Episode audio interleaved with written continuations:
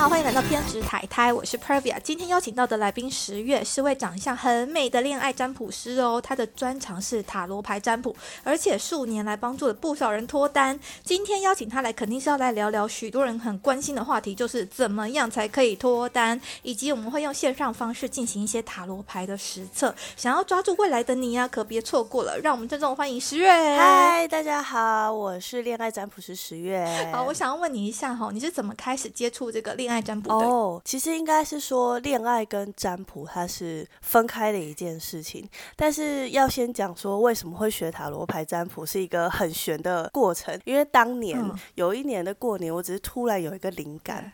那个灵感就觉得说，好，我今年一定要学会一样东西。可是我要先说前情提要是，我这个人从小就是三分钟热度，我学过的东西不少，但是没有一样学成。没关系，我还学过书法呃嘞。对，哎、学说书法我也有学过。小时候我爸就说书法学得好，字才写得正。结果我什么都学过了。好，小时候最喜欢就是学语言类，英文也没学好。然后长大爱看韩剧，韩文也没学好，只会学会发音。好，后来想说好，长大爱漂亮，我还要学会化妆。那也只有出街的，只有只会画自己，不会画别人，也没办法出师。哦我还有连正音班我都学过。哇，哎、你好认真、哦，就为了想说，哦，讲话要标对，准讲话要字正腔圆什么的，结果还是常常姿势不分。所以等下如果有发现我姿势不分，千万不要笑我。哎、这很正常。我跟你讲，我有问过一个，他们是学广播嘛，反正呃还是 DJ，然后就跟我讲说，哈，你平常哈自己在讲话的时候，你就要自己矫正自己，，对，没错，就是要这么严苛。不然你根本就习惯成自然，你就没有办法把那个姿势改回来。我那个时候就是这样。对，对，然后什么动态的也学过超多，健身房里面所有他有开过的课我都学过一轮，哎、你好丰富哦。就想说为了维持体态嘛。那你那时候接触到占卜是因为有落观音吗？还是梦到什么吗？哦，我想到你说，因为你要学一样东西，，对，然后那天晚上，我跟我一个好朋友，我们就在酒吧喝酒，聊了一整个晚上，说我到底要学什么，因为他就陪着我解惑，他还说 啊，不然你就是学画画好了，对，有点艺术细胞，看起来很有气质。对，我就跟他讲说，我这个人真的是没有艺术细胞。小时候呢，想要画一只鸭，别人看起来像天鹅，就是你根本不知道我到底画的是鸭还是鹅，或者是我要画一只狗，结果看起来像一只熊。不会，鸭跟鹅本来就很难辨别啊，这我不能怪你。但狗跟熊怎么变？我要哭。也是，好，那你之后就有持续的把占卜这件事情学好。对，然后后来呢，就说好，那不然我们就来学一个特别的，因为身心灵这一块我是任何一样都没有学过，而且我在学塔罗牌之前，我只占卜过一次，就是我对这个东西也不是一个啊，我很迷信或者是我非常有兴趣，然后我常常去做的事，完全没有，我只占卜过一次，而且那一次的经验还很不好，所以我那时候也觉得哦，塔罗牌就是这样。但后来为什么身心里里面只选塔罗牌？其实只有一个非常非常非常简单的理由，就是因为塔罗牌只有七十八张，所以很简单，哦，因为你觉得它的牌数少，学习起来不难。它应该是最简单入门的，所以它只有七十八张，所以就很简单可以入门，你就很简单可以学习，所以我很快就把它学起来了可是。你这样讲的话，扑克牌只有五十二张啊，不就又更少？扑克牌是拿来打大老二的啦，对啊，还有赌博的，你当初如果选对，你现在就亿万富婆哎、好有道理哦。可是我这个人就没有偏财，因为我自己太理解了。小时候从小到大中奖从来没有我，我是现在学了身心灵，感觉这个频率比较好一点，我才会中发票哎、哦不然我是这两年以前我从来没中过发票我哎、也是，我还会把我妹中了几千块发票拿去丢掉。你这个就是财富与你也太远了吧？生气到爆炸哈。对，好啊，回到刚刚正轨啦。我说学了塔罗牌之后，那是因为我刚好这几年都是在恋爱交友产业，所以呢也嗯发现，就是来算塔罗牌或是想要占卜的人，其实百分之八九成都是恋爱有问题的。或是他很想要知道他到底爱不爱我，他对我有没有兴趣，我跟他会不会在一起，八九成就是这一类的问题，所以就干脆主攻这个市场。这是普罗大众的问题，没 错。对，我还以为所以你先发现这市场上有这需求哎，嗯，是的，没错，所以才主攻这块啦。但是如果要找我占卜事业还是可以的啦，但只是八九成都是恋爱产业。哦，不会，我觉得这光这一块恋爱就已经很大一块啦，你也不用去往别的地方钻，就这一块就够了。对我是完全没有就是主攻其他块，我只有主攻恋爱这一块而已。所以大部分来找我占的也都是感情上面比较想要知道找到方向的人。这样可以理解大家，因为任何的状态其实都会有一种想要知道跟对方怎么样。这是为什么会有一些两性专家、智商师啊？对。可是其实每次你要寻找答案的时候，通常答案都在你自己身上啊。都很怎么样？就是当你更想要知道答案的时候，可是你是想要知道对方怎么样，但其实最终以终为始，所以其实答案都出在你自己身上，或者是你自己只要调整、改变心态，很多事情就顺了。天哪，你真是完全戳中我的心哎！卡住的人都是这样。对，有一个导演他也讲说，哈，就是恋爱它其实就像一面镜子，你其实，在跟对方相处的时候，都是在照妖镜啊，就照照看你自己哪里有什么缺点。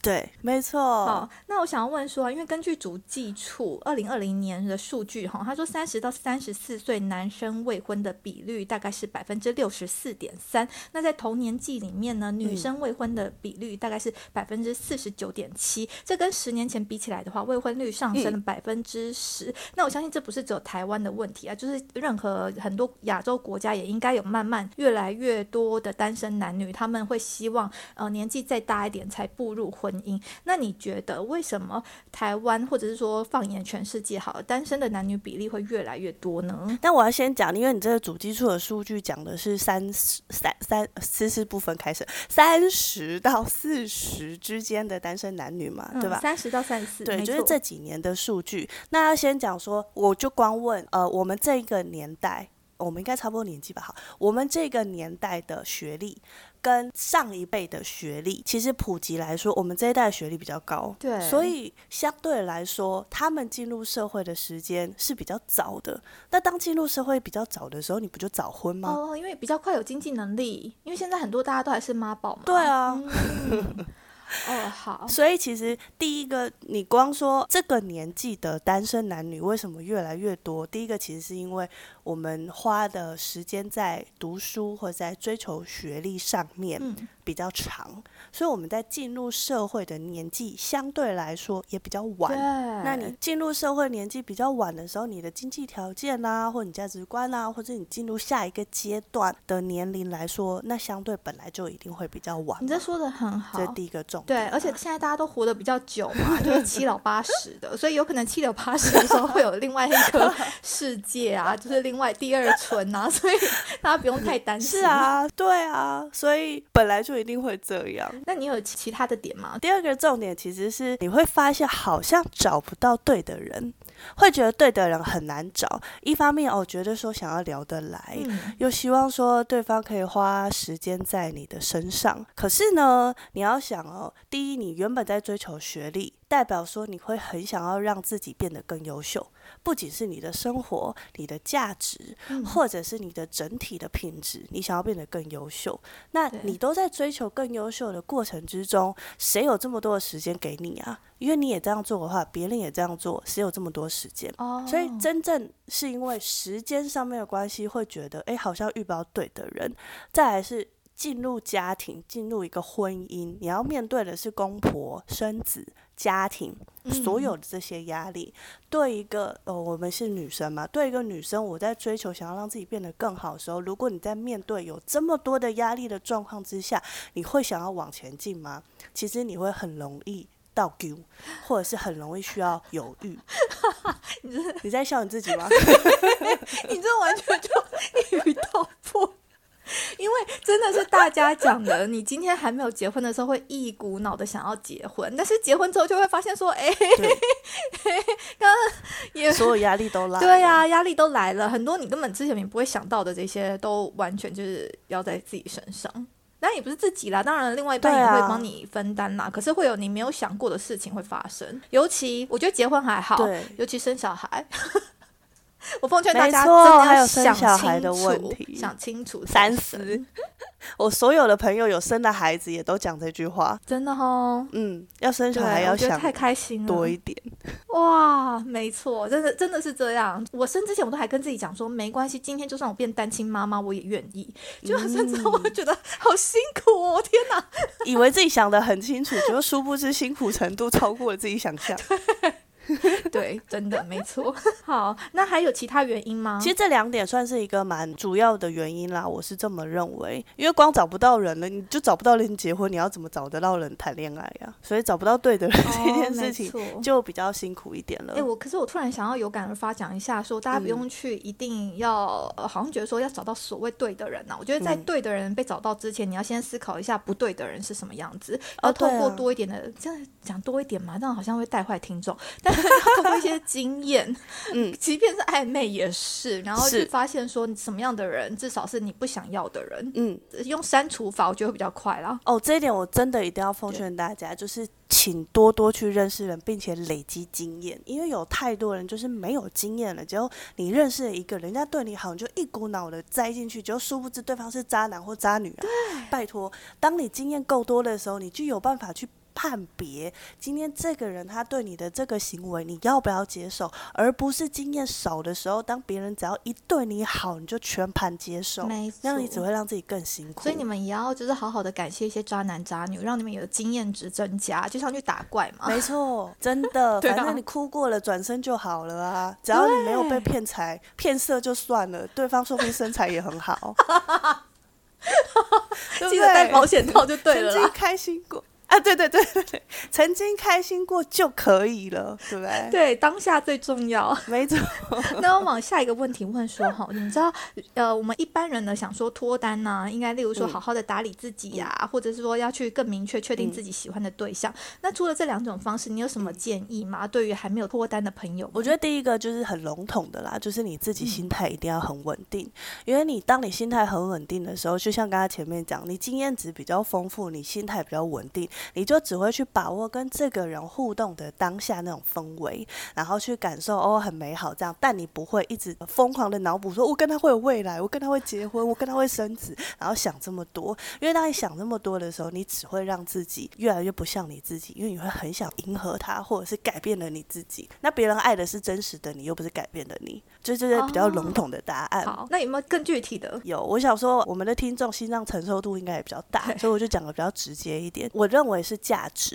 因为人都是自私的。嗯，就是你不承认或者你不发现，其实都一定会有。当你跟一个人接触的时候，对方身上一定有你需要或你想要的价值，所以你才会喜欢对方。嗯只是这个价值不一定说是一个什么物质的价值或者什么地位的价值，嗯它也有可能是他乐观、他渲染给你的那个感受一个价值。嗯所以，如果你想要脱单，你就让自己的价值高于让别人想要你，别人就会靠近你了。举例好了，今天如果男生看女生，如果比较呃肤浅一点，就是说我要美，要身材好，那这也是一种价值。哎，那价值的部分呢，嗯有什么比较具体的价值？因为价值观这三个字其实是有点模糊的。那有没有什么比较具体？例如说，提高自己的学历吗？或者是知识含氧量吗？还是什么样子的行为算是提高自己的价值？价值可以分很多不一样的。那如果我们讲，很多人看对方就说：“哦，我希望他有钱，我希望他帅，我希望他美，我希望他身材好。”好这个就也是一种价值。所以这你可以在这上面去琢磨或者提升自己，又或者是说聪明也是一种价值，贴心温暖也是一种价值，脾气好，然后又很暖，这也是一种价值。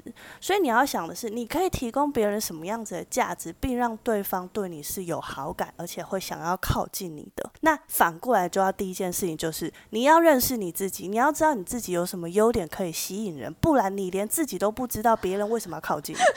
那可不可以做一个 SWOT 分析？就是除了知道优点以外，我相信缺点也很重要吧？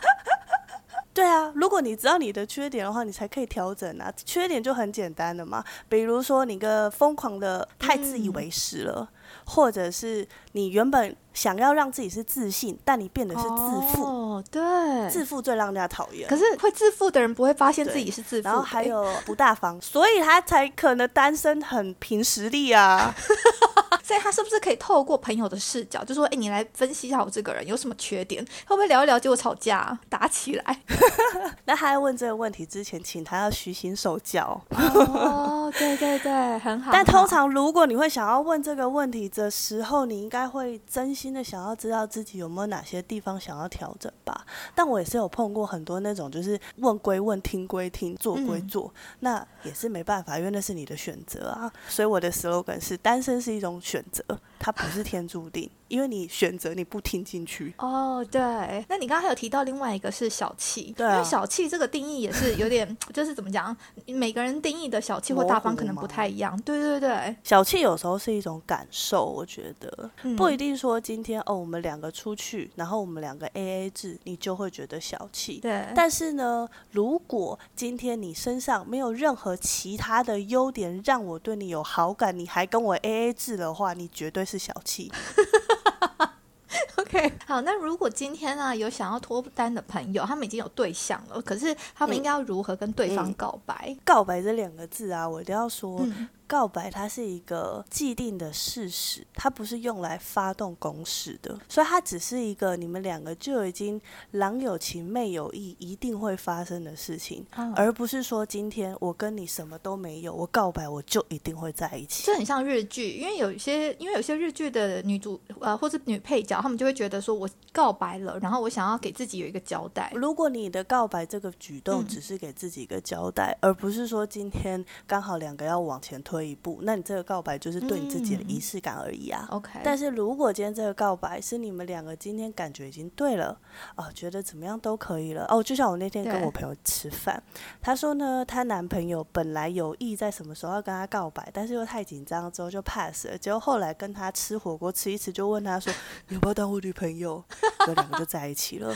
哎，所以其实没有这么困难嘛？对，因为你们俩感觉已经对了，其实你们已经到了那个氛围了，已经到了那个阶段。了，告白也就只是一句话或者是一个要做的事情，但就已经会往下了。所以绝对不要觉得说哦，我们俩现在这样，我只要告白，我就有机会可以往下面了。那你现在如果没有觉得你告白会成功，你为什么要告白？到底对对对，有道理耶！你这完全让我就是回忆好几年前，然后我跟我老公的情况，因为我们两个也是认识没有很久，然后他就告白了，这样。那可是就真的很简单，他就是说你要不要跟我在一起？就走在街上，然后可能过马路说你要不要跟我在一起？我就说哦好啊，然后我们就牵手，这样就是非常简单的一个仪式。对，呃，我相信有些人可能会很注重这个仪式感，我觉得很好，注重仪式感很好，只是你自己要知道，你今天做这件事情是满足自己有这个交代。做这个仪式感，还是你今天只是想要把呃随口说我们要不要在一起的这一句话变成比较有一点意义而已？因为只要感觉对了，怎么样都会往下。哦，对，没错没错，重点就是对方有没有感觉嘛。对，所以不要很纠结说要怎么告白，因为这不重要，重点是对方有没有喜欢你。对，没错，就是非常的好，一针见血。好，那因为有些朋友啊，他们总是会被怪咖喜欢上，要怎么样？这样才可以吸引到对的人。怎么样才会吸引你？你先反问看你自己啊，你自己有没有什么样子的？我小时候很喜欢说磁场，现在应该是频率吧？你自己有什么频率或者什么样子的磁场，去一直吸引到很觉得很怪的人啊？我举例好，如果你今天用一个交友平台，你在这个交友平台整天就是交友 APP，对，整天都一直遇到怪的人，那你为什么要一直用呢？你为什么不换？就如果你觉得它不好，你干嘛继续用下去？然后你继续用下去，再来一直抱怨说，我都一直遇到怪咖，这个人一直找我约炮，那个人都只想看我奶。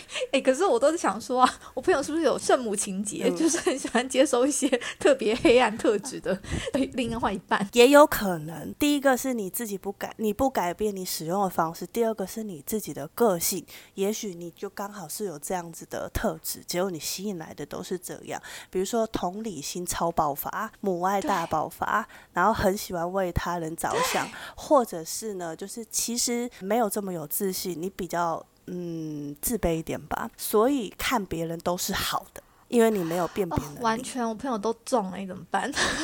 哦，那叫他调整一下。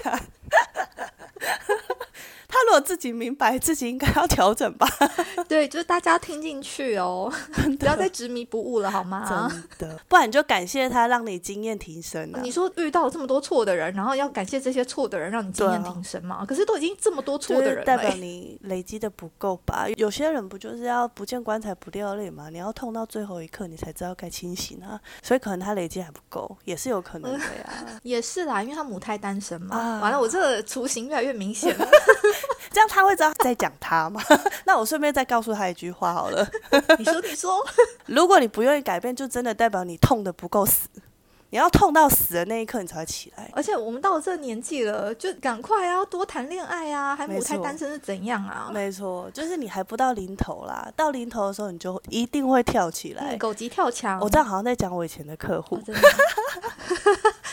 我先插播一下网友留言哦。好啊，姐姐说好喜欢英国读者太太哦，她讲话也在比快的耶。OK，那这是我们第三十五集，题目是什么样的人适合或是不适合远距工作呢？如何发展国际职涯？那由于我这个人私欲的关系，所以其实在这集的前面我们聊了很多的育儿经。如果你不喜欢育儿经，对育儿经没兴趣的人，例如说我们整集节目三十分钟，你就把它拉到十五分钟之后再开始听就够了。然后再顺道一提，都那。这可以讲吗？你现在人在英国，这可以让听众知道吗？可以啊，可以，可以，可以，可以啊！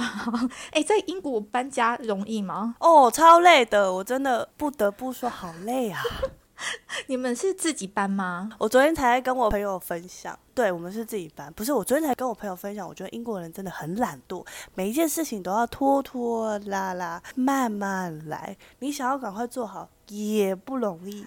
所以很麻烦哇，就跟泰国一样啊，光一个水电你就要等两天哦，要等到两天哦。你就看他到底什么时候要来啊，然后你还要上网 booking 啊，哪像我们在台湾呐，你要水电工一通电话哦，等下就到了。对，台湾就是很方便，可是这样子要看你怎么去看，因为如果在台湾工作的话，相对是比较辛苦一点的啦，我是这样觉得。这倒是，这倒是，对啊，而且这边人工又很贵，所以你会想办法还是自己来会比较好。对，因为你。不要花那么多人工费嘛？对，就都自己来。没关系，你到那边绝对会成长的。我半年后再访问你一次好了。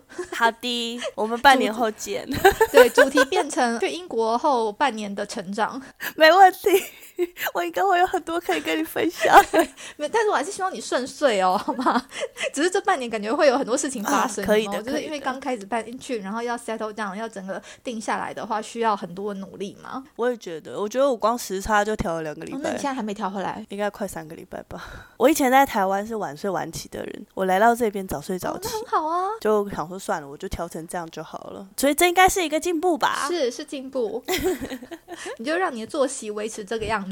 对，我会的，我会的，这样才可以跟台湾的大家在同一个醒来的时候比较长。对，时间刚好有对到。没错。由于这一集和十月聊得非常的开心，我决定把这一集分成上下两集。那下一集我们会跟十月讨论一下有没有辅导过 LGBT 的个案，以及可不可以分享一些曾经遇过比较特别的故事或者是案例。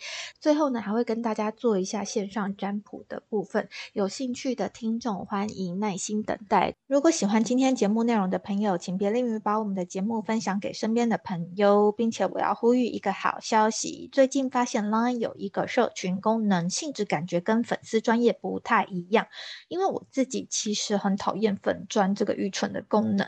总之，这个开放的社群跟听众的互动性比较高，于是我打算决定利用这个 Line 社群，让大家一起参与这个节目的狗戏三，例如说投票表决。标题要下哪一个？还有要问接下来受访者哪一些问题呢？啊，有兴趣的大家可以直接在 Line 上面搜寻“偏执台台 Podcast”。偏执台台这个节目主要是邀请来自四面八方的海外人士聊聊移居生活或者分享留学经验。如果有想要知道更多这方面资讯的，就请直接加入这个社群吧。有机会邀请到看你想要问哪个国家资讯的来宾，我就会像是一个媒。婆一样帮你完成你想要了解的问题，然后因为进入偏执台台这个 Line 社群需要等我的同意才能正式进进入。那有时候我人在教课，平均每天看 Line 的次数就大概一两次而已。就请大家在送出邀请之后，有耐心的等我同意你加入哦。